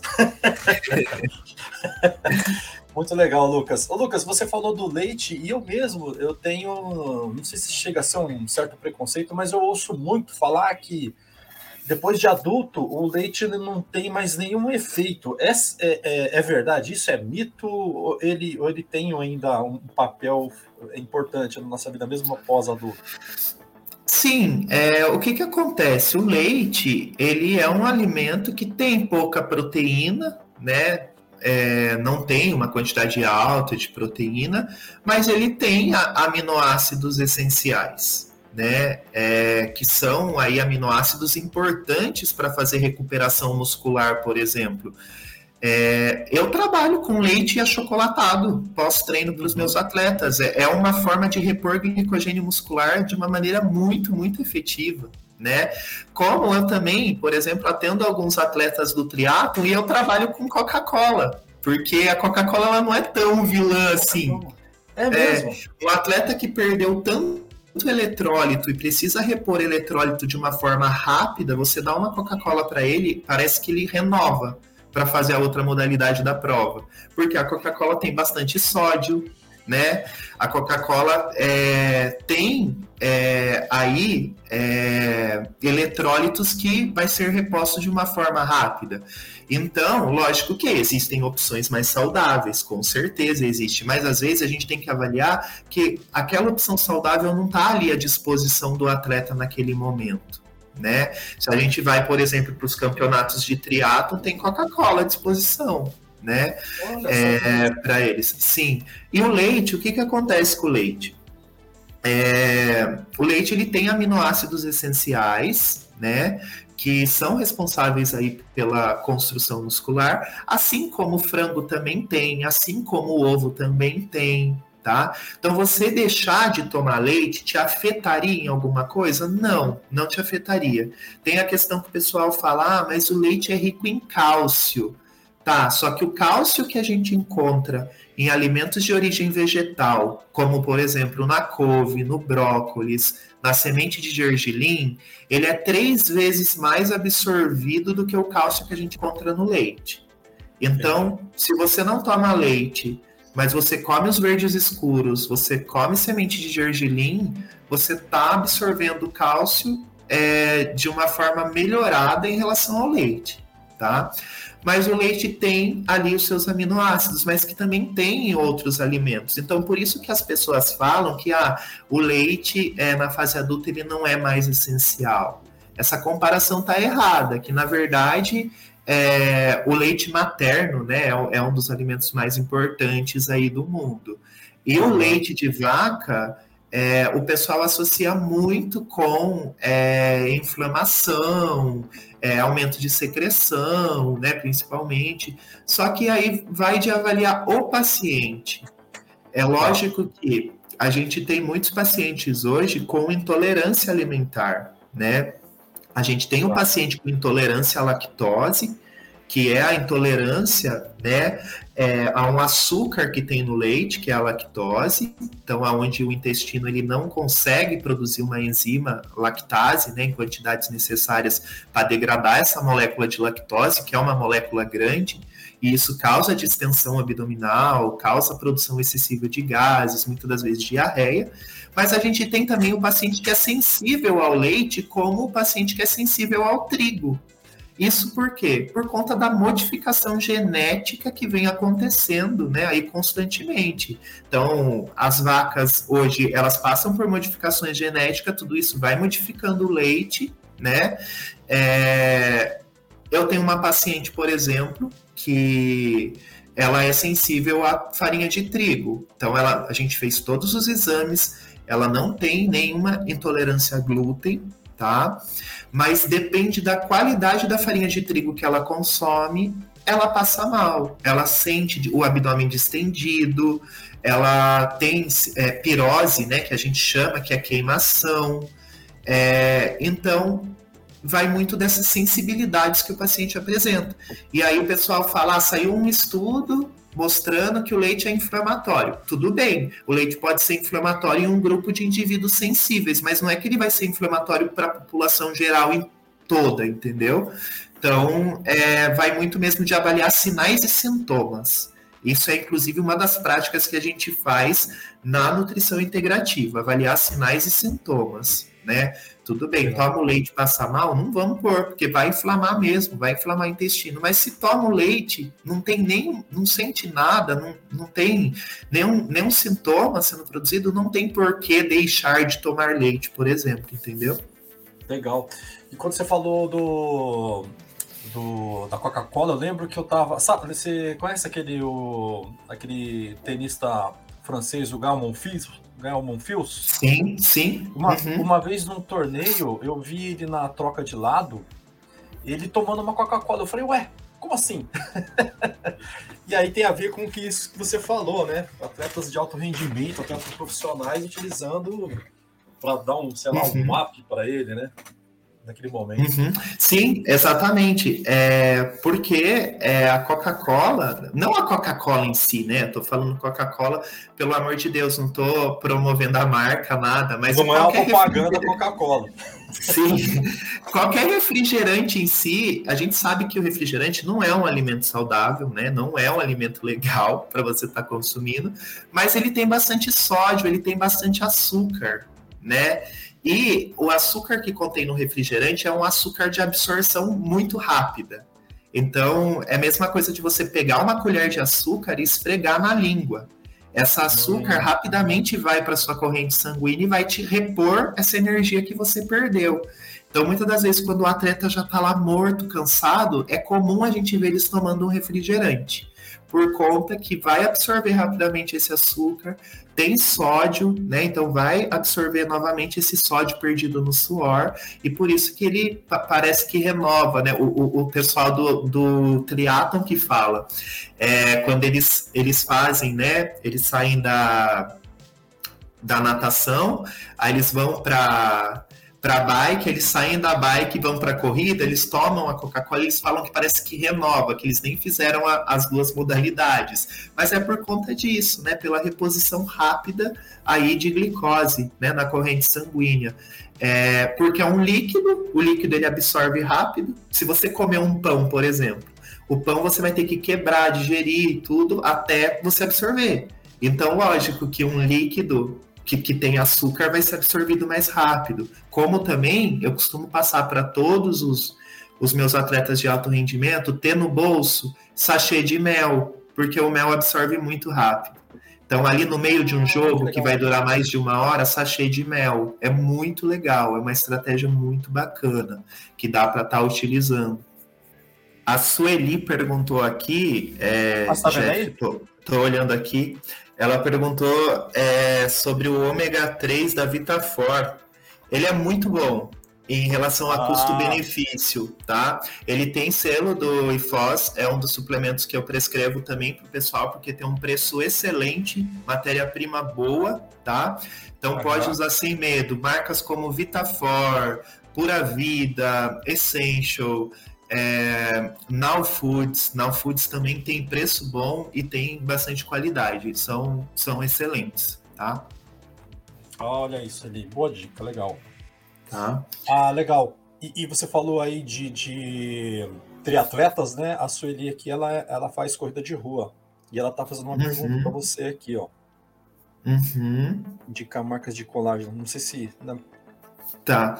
É, marcas de colágeno, é o que, que acontece? O colágeno do tipo 2, ele é um colágeno em cápsula, tá? Ele não é o colágeno em pó. É, eu, sinceramente, eu não sei te indicar nenhuma marca porque eu manipulo para os meus pacientes. Então, eu prescrevo em receituário o colágeno do tipo 2, coloco algumas outras coisas que às vezes é necessário. Por exemplo, eu gosto de associar com o açafrão, com a curcumina, o colágeno do tipo 2, é, porque tem essa ação anti-inflamatória. E aí, nessa manipulação, o paciente vai na farmácia de confiança e faz essa manipulação tá?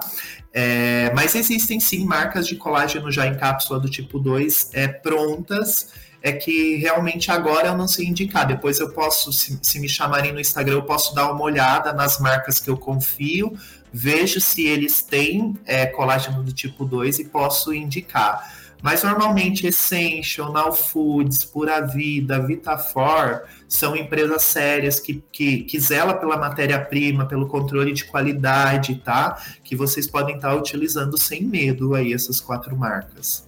Eu vou deixar o, o Instagram do, do, Lucas aqui, tá, é, aqui no, no, na descrição do, do episódio para facilitar para todo mundo. Até alguém está fazendo outra pergunta aqui. Eu vou, eu vou comentar a pergunta por conta de quando tiver só no. no claro, né? pode, pode sim, claro. Legal. Posso fazer mais uma pergunta? O que você acha dos profissionais dizerem que os idosos não digerem mais os alimentos e por isso tem que ter suplementação? O que você acha, Lucas? Sim, isso é verdade. É, a gente sabe, por exemplo, que com o passar né, dos anos, passar aí da, da idade, a gente tem alterações metabólicas e alterações fisiológicas que, que precisam ser é, avaliadas, né?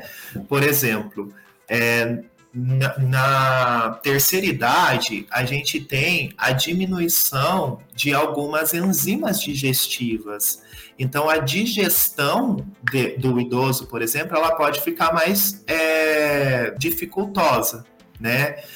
E, e aí sim a gente precisa né, entrar com uma suplementação. É em todos os casos? Não, não é em todos os casos. Aquele idoso que ele se alimenta bem, né, que ele faz aí pelo menos cinco refeições por dia, né, de quatro a cinco refeições por dia, que ele come legal, que ele não sente nenhum desconforto gástrico, é, que ele tem, por exemplo, uma boa quantidade de massa magra, isso a gente consegue fazer através de um exame de bioimpedância, né, ou um DEXA também, para ver como que está a massa magra, é, não tem necessidade. Então, é aquilo que eu falei, não é para todos, mas existe alguns casos específicos, né, que a gente vai precisar sim entrar com suplementação. Uma das coisas que eu observo bastante também é a questão do psicológico, da mente. Eu tenho pacientes idosos e é natural, por exemplo, alguns pacientes desenvolverem medo de comer nessa fase da terceira idade. Ah, então viu na TV, por exemplo, uma reportagem falando do colesterol. Então, o idoso já, já tem medo de comer, tem medo de comer certos alimentos por conta de, de, do medo que ele desenvolve em ter colesterol. Então, automaticamente, por medo de comer, ele deixa de comer. Né? Então, aí a gente precisa pensar numa suplementação. Mas, como tem idosos que são ativos, que praticam atividade física, que se alimentam super bem e que têm, por exemplo, mais massa muscular do que um adulto de 35 anos. Tá? Nossa, eu vejo, então, eu vejo os, os tiozão aí que eu vou te falar, viu, velho? Sim, exatamente. o cara no então, shape, peitoral aqui estufado. Uhum. Então, isso vai muito de, de indivíduo para indivíduo, né? Mas é verdade, existe sim uma redução das enzimas digestivas, né? É, existe, por exemplo, é, alteração de microbiota intestinal. A gente sabe que nutrientes, grande parte deles, a maioria, né, são absorvidos no intestino. Então, se é um idoso, por exemplo, que tem diarreia com muita frequência, que isso é comum também em idoso, a gente precisa suplementar, a gente precisa cuidar dessa microbiota intestinal para que a absorção do nutriente ela comece a ocorrer de uma maneira adequada. Mas não é para todo mundo, não. Não é assim, ah, fez 55 anos, vai ter que começar a tomar tal suplemento. Não, isso não é obrigatório de jeito nenhum, tá? Ah, vai de avaliar mesmo, cada caso é um caso. Tá. A Thelminha tá comentando aqui do mel de abelha, você já falou, né? Que o mel é muito bom, que você coloca no, na bag dos teus atletas, muito né? Muito bom. Mel, rapadura, para quem gosta, essas rapaduras que vem de pequenininha, sempre bom ter em bag, porque ela é um, um jeito de absorver energia rápida. Uva passa, fantástico. Tá? Uva passa, ela absorve energia rápido, tâmara, essas frutas desidratadas, é sempre bom ter na bag. O que, é que eu costumo falar para os atletas? Fazer já as porçãozinhas, né? Então, comprar saquinhos, já, aqueles saquinhos é, que tem um zip, né? Para você uhum. fechar, e já coloca a porçãozinha e já faz para três, quatro dias e deixa lá na bag. Principalmente para quem joga mais de uma hora por dia, né? Que nem no caso do, dos atletas que eu atendo, eles jogam três horas de manhã e mais três horas à tarde, fora o físico. Então, o esporte que dura mais de uma hora precisa repor glicogênio. E a forma rápida que a gente repõe é de, de alimentos que têm carboidrato de absorção rápida, que são as frutas desidratadas, é o mel, é a rapadura. Até quem gosta, inclusive, doce de leite, sachêzinho de doce de leite, eu prescrevo para alguns, né? Que é um momento ali de você consumir um doce para quem tem necessidade absurda de comer doce, esse é o momento. Porque você gastou, você, você praticamente esgotou esse estoque de glicogênio e você precisa repor esse estoque de glicogênio aí, né? Para que o seu desempenho não caia. Então, é muito, muito importante ter esses alimentos que são práticos, né? Que nem barrinha de cereal é legal para durante o treino? É legal, só que o que, que acontece? A barrinha de cereal, além de ter glicose, né, açúcar ali na composição, também tem muita fibra. E a fibra é uma coisa que ela dificulta a absorção da glicose, né? Então, vai absorver? Vai absorver, só que vai demorar uns 40 minutos, uma hora. E o mel, por exemplo, a rapadura, é muito rápido, é 15, 20 minutos já está na corrente sanguínea e já começa a encher novamente esses estoques de glicogênio que foram é, esgotados, né? E a gente tem os suplementos, que são os géis de carboidrato, né? Que é o Carbup. Eu ia per eu perguntar é, disso aí. Vida. Sim, que os atletas às vezes preferem o gel, né? Que nem tem atletas que têm muita aversão, não gosta de uva passa, não gosta de mel, não gosta de rapadura, não gosta de nada, aí tem que recorrer para o gel, né, para usar um gel de carboidrato para repor esse glicogênio perdido. Mas é aquilo que eu falei, às vezes é muito mais prazeroso. Tem gente que ama uva passa, tem gente que ama tâmara, né? Tem gente que ama mel, então é muito mais prazeroso você sentir o sabor de algo que você gosta do que um sabor artificial de tangerina, por exemplo né? Que é o, Verdade. o sabor que, que tem no, no gel de carboidrato. Ô, ô, ô, ô, Lucas, então o gel ele não chega a ser um placebo. Ele tem, claro que um vai gostar, outro não, mas ele tem um efeito mesmo. Com certeza, sim. Ah. Tem, ele tem carboidrato na composição, né? É, e ele não é placebo, não. Ele funciona assim e inclusive ele é utilizado né por, por atletas aí em torneios principalmente porque tem aquilo que eu falei tem que ser algo que vai absorver rápido né? Se você comer por exemplo uma banana com aveia teu estômago vai pesar e aí o seu desempenho vai cair. Porque se, tudo que você come que tem volume o que que acontece? O processo de digestão ele retém muita água. Então, a, automaticamente seu abdômen ele vai dar uma distendida, porque vai migrar água para aquela região da onde está tendo peristaltismo, né, que é o movimento da digestão. E aí uhum. isso pesa, isso pesa, você vai ficar tendo regurgitação, né, o alimento muitas vezes fica voltando. Então, esses alimentos que são muito calóricos, como a rapadura, o mel, a uva passa, eles são melhores porque você não vai ter esse problema e eles absorvem muito rápido. Legal. E você falou uma coisa agora há pouco que me chamou bastante atenção. Então, é possível ser um atleta é, de alto rendimento, é, um atleta de competição, se, sendo vegano, ele não vai ter uma perda, uma deficiência para aqueles que não são? Com certeza. É assim, o que eu costumo dizer para os meus pacientes, quando eu atendo um vegano, né, ou um vegetariano que seja, é. a gente tem que saber é, identificar é, que tipo de vegano, que tipo de vegetariano que esse, que esse paciente é. Porque assim, ah, eu sou vegano, sou vegetariano, tá, mas o que você consome? Ah, arroz e batata. Vai, com certeza, vai dificultar, né? Vai, vai uhum. ter perda de massa magra, vai ter deficiência nutricional, com certeza. Mas uhum. quando eu tenho uma alimentação vegetariana, uma alimentação vegana, né? Normalmente o que eu tenho é vegetariano estrito, né, que não consome nada de origem animal, e vegetarianos ovolacto, que a gente chama, que consomem ovos e lácteos.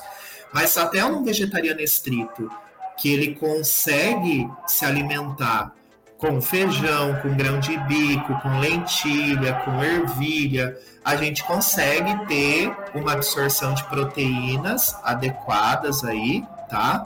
Na alimentação e isso não afeta, não, existem vários atletas aí que são veganos e vegetarianos e não afeta o rendimento. Lógico que alguns suplementos a gente precisa utilizar, como a vitamina B12, né? Porque a vitamina B12 Apesar que hoje em dia a gente encontra deficiência de vitamina B12 mesmo em onívoros, tá? Mesmo em pacientes que consomem alimentos de origem animal, a gente tem deficiência de vitamina B12. Mas no no vegetariano, no vegano, a gente tem que ter uma atenção especial com vitamina B12, com ferro, porque muitas das vezes esses nutrientes eles podem não estar sendo é, absorvidos, né, corretamente aí, e a gente precisa suplementar. Mas com certeza dá para ser um atleta de alto rendimento sendo vegano, sem dúvida nenhuma. Muito legal saber disso que a gente ouve falar tanta coisa, né? Sim, sim.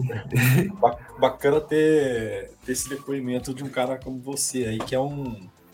Eu considero um cientista na área é, de. Não, que é estudioso, né? que isso. Ô, Lucas, você ainda tá com um tempinho aí, a gente já tá com quase uma hora e meia, eu tenho algumas coisas para te perguntar. Como é que está o teu, teu, teu Claro, pode, pode perguntar. Tá bom, legal. Vamos, vamos falar do centro de treinamento Kirmayer? Kirmayer Tennis Experience. Você já até falou já algumas coisas, mas é, é, eu como eu sou do esporte, assim, sou, uma, sou um, um, um, tenista amador, claro, mas acompanho já, sou, era de outros esportes e vim pro tênis em, em especificamente jogando, assim, treinando em 2003. E, mas a gente uhum. sempre ouvia falar, né, que o Mair é um cara, né, por ter jogado, defendido o Brasil, Copa Davis, ter jogado o circuito da ATP, né, ter levado o Brasil aí nos torneios afora, um ídolo uhum. nosso. E depois como treinador também, né, foi treinador da Gabriela Sabatini, uma super tenista. E, e, depois você, eu fico imaginando que quando você foi para lá, primeiro eu queria saber como é que surgiu essa oportunidade? Foi por acaso ou você já acompanhava o tênis e foi atrás disso? E ou, ou, ou é, e, e, se você já conhecia ele, me conta um pouquinho. É, não, então como eu disse, né, eu eu comecei a trabalhar lá como assistente administrativo e a minha família, né, já conhecia, claro, ele, porque meu avô tem um sítio, né, ali do, do lado do centro de treinamento, então meu pai cresceu ali e tudo mais, então minha família já, já conhecia. E aí eu comecei a trabalhar lá como assistente administrativo, mas não tinha ainda esse conhecimento, né, não conhecia muito bem ele, foi onde que eu fui conhecendo e e aprendendo mais sobre o tênis também, mas foi como assistente administrativo, comecei a trabalhar lá. Fala para nós aí, como é que você estava falando que ele mora lá, né, a casa dele. Você Sim. agora você não fica mais lá por conta de que você está estudando aí na Argentina, né? Você fica uhum. remoto e atendendo o pessoal remotamente, mas você tá é ativo, você está sempre em contato.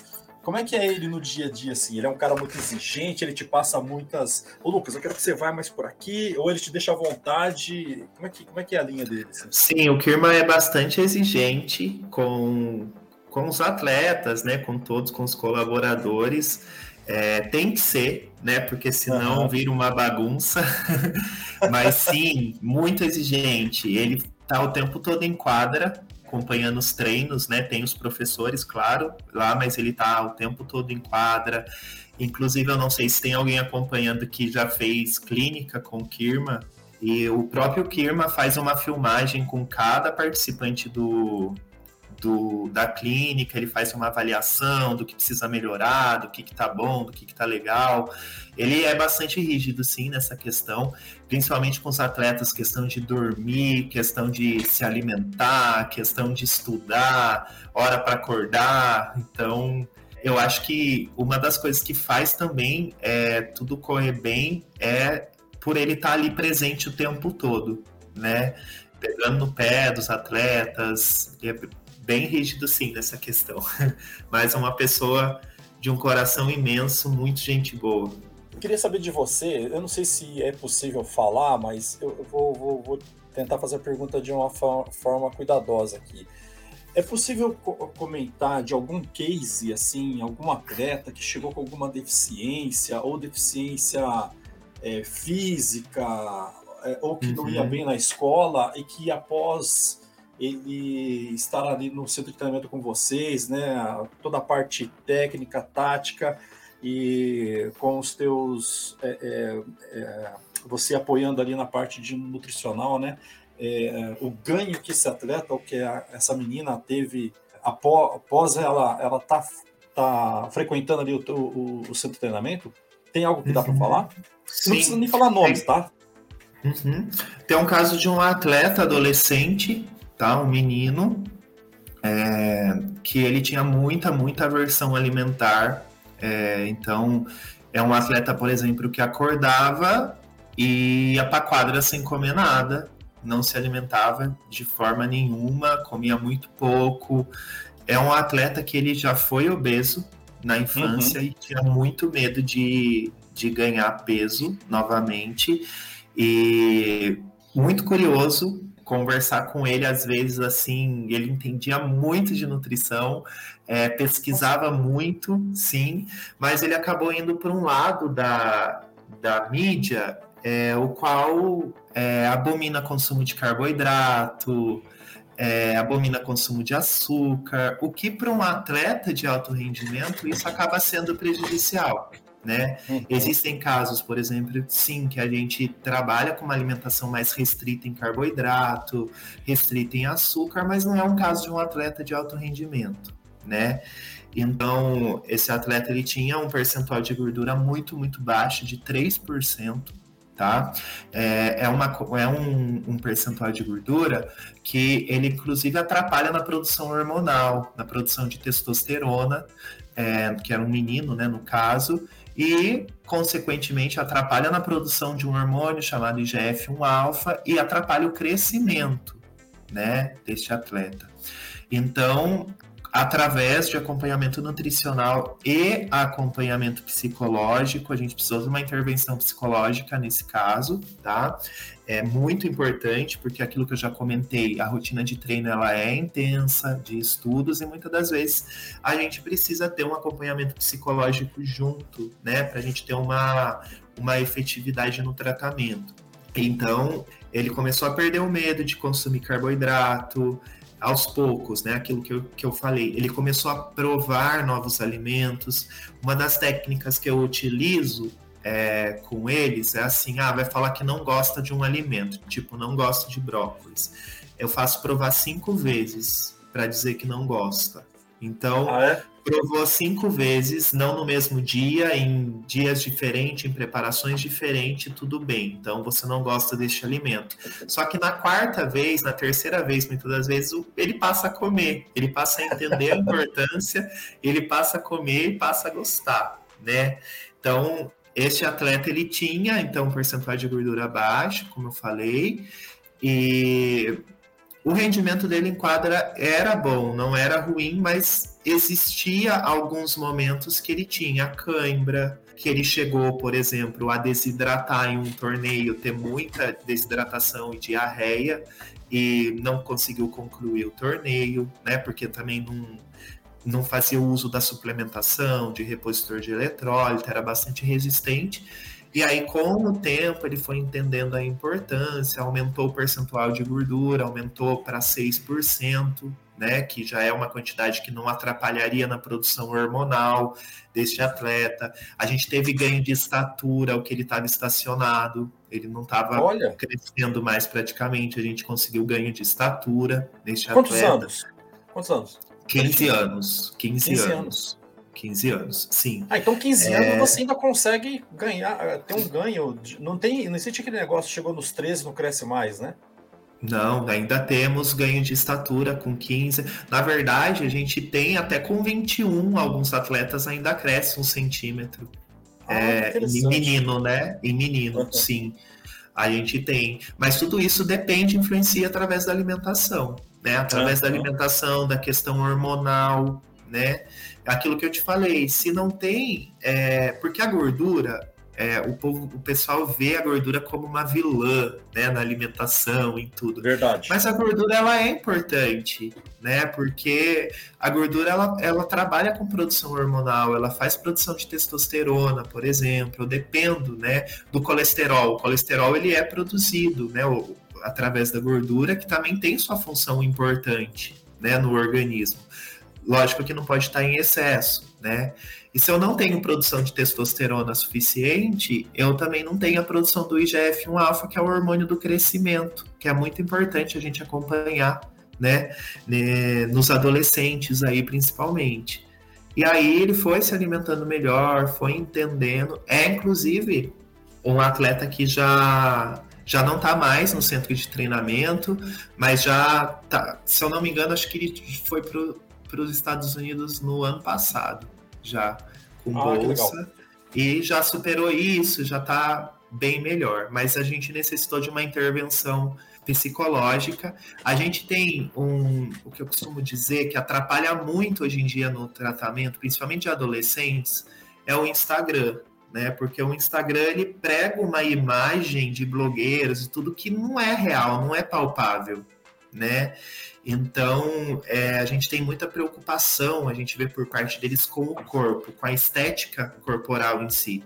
A gente tem muito, muitos atletas que não estão preocupados em render mais na quadra, mas em si, em ter um corpo esteticamente bonito, como o do blogueiro do, do Instagram, como o da menina do Instagram. Só que a gente não, não, enxerga que por trás dessa publicação no Instagram tem Photoshop, essa foto tem filtro, o que acaba causando muita distorção de imagem, né? Uhum. Então, muitas das vezes o psicólogo ele é necessário intervir para que a gente consiga superar essas barreiras aí, quebrar essas barreiras. É uma luta, hein? Porque uh, muitas vezes a gente, as pessoas tomam aquilo como se fosse uma verdade absoluta, né? Sim, e sim, exatamente. É uma constante luta. Sim, né? é muito comum, principalmente em adolescentes. Né? Sim. Ô, ô Lucas, e, e aí você estava contando, lá no centro de treinamento Kirmair tem tudo lá, né? Inclusive a, a escola fica lá também? Onde eles Sim. estudam? Sim. Ficam lá. Então ah, eles ficam o tempo sim. todo alojados ali, né? O tempo todo, sim. O tempo todo eles estão lá. Então tem tudo, a equipe técnica, a fisioterapia, né? Que eles fazem, tem toda a equipe lá, eles treinam lá e eles estudam lá. Tem o sistema de ensino é Anglo, né? Que é o colégio que eles estudam, é um colégio de Serra Negra, Colégio Reino. Mas no caso tem professores que se deslocam até lá para dar aula para eles lá. Então tem, eles têm tudo lá, sim. Você tem ideia de quantos atletas são? Mais ou menos assim? Hoje está com 15 atletas. 15 atletas. E você... 15 atletas morando. E você imagina que você você está aí remoto, mas tem uma equipe ali de cozinheiros, de, de uma galera sim. que fica lá diretamente e vocês se falam direto. Exatamente, sim. Uhum. E, e, e, me diz o seguinte: é, vocês, vocês sofrem muito porque eles estão ali, estão tudo concentradinhos, né? A rotina de treino, dorme cedo, acorda no horário certinho, é, uhum. é, trabalho físico, trabalho com bola, né? Aquela coisa, né? Sim, come, sim. come, dorme, deita, é, bebe, come e Exato. Aí depois tem as, aí depois tem as férias. Aí, uhum. por volta das férias, vocês sofrem muito até Minha maior dificuldade. No... Minha maior dificuldade, férias e torneio. É, ah, o torneio é também? O torneio também. Os torneios Porque fora, né? É, os torneios fora. É, agora um eles estão em férias. Eles foram para férias essa semana, ontem. Saíram de férias, vão para casa, né? Dos pais, da família. Aí eles voltam no final do mês. Dia 31 eles estão de volta. O que, que a gente faz? Avaliação antes deles sair do clube, avaliação quando eles chegam no clube. E é notável, o percentual de gordura aumenta. É, eu fico em cima, falo com eles. Não é para se deixar né, de comer o que tem vontade, mas para comer com moderação, né? Não, não extrapolar muito em, em, alimentos que não são é, nutricionalmente saudáveis, como chocolate, né? Excesso de chocolate, excesso de sorvete, né? Porque o percentual de gordura sobe. O que, que acontece? Conforme você ganha gordura corporal, você vai ficar mais pesado para jogar tá. e o seu rendimento vai cair, né? Então até eles voltarem de novo no rendimento que eles estavam demora, demora aí um mês praticamente até eles se habituarem de novo nesse rendimento. Então é uma coisa que a gente precisa ficar muito em cima, porque tem sim, tem atletas que são extremamente focados, mas tem atletas que não têm tanto foco quando vai para casa, quando vai de férias, quando vai para torneio. Então vai para torneio, muitas das vezes se alimentam de fast food é, a semana toda em torneio fora, e isso acaba mudando né, a composição corporal, acaba atrapalhando depois no, no rendimento, com certeza. Ah, entendi, porque, porque eles acabam, estão lá, estão lá sozinhos, não tem ninguém aqui comigo, às vezes um professor vai junto, um treinador, né? Sim, exato. Acaba dando aquelas escapadinhas, né? Uhum, sim, o treinador fica em cima. Infelizmente, o tênis não é um esporte que você precisa pesar, né? Você precisa atingir um peso para praticar, porque aí seria, teria mais controle.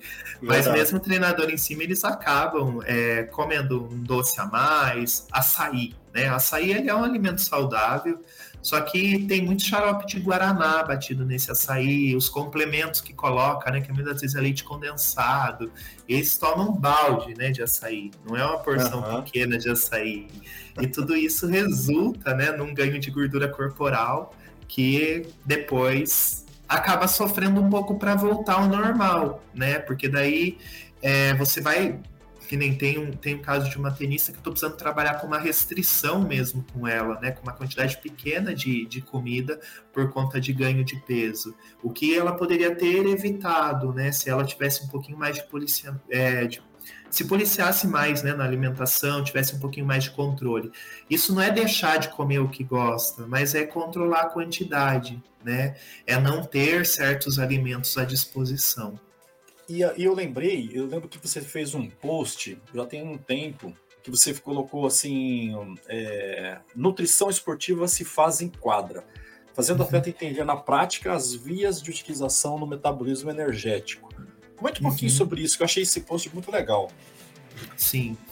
É, essa avaliação né, que eu fiz com, com eles uma vez em quadra é para eles procurarem entender a importância da alimentação intratreino, né? Então, porque muitos não levam, tá? Alimentação intratreino. Muitos tomam café da manhã, vai para a quadra e não tá nem aí, não leva o mel, não leva a uva passa, a tâmara, enfim, o que está prescrito na dieta. E depois de uma hora de treinamento, os estoques de glicogênio, como eu já expliquei, eles se esgotam e isso causa uma queda de energia. Então, é, quando você se alimenta depois de uma hora, uma pequena refeição mais rica em carboidrato, você tem essa, essa reposição de glicogênio que vai melhorar o seu desempenho. Né?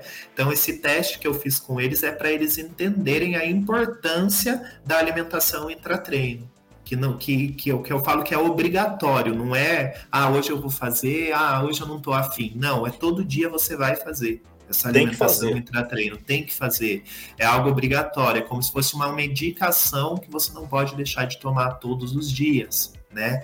E aí eles conseguiram ver que realmente, né, é, fazendo essa refeição, o rendimento para fazer o segundo período do treino, né? Porque o treino é dividido em dois períodos, né? Mais ou menos de uma hora e meia, daí dá uma pausinha de 15 minutos, que é para eles fazerem essa refeição, e depois mais uma hora e meia, né?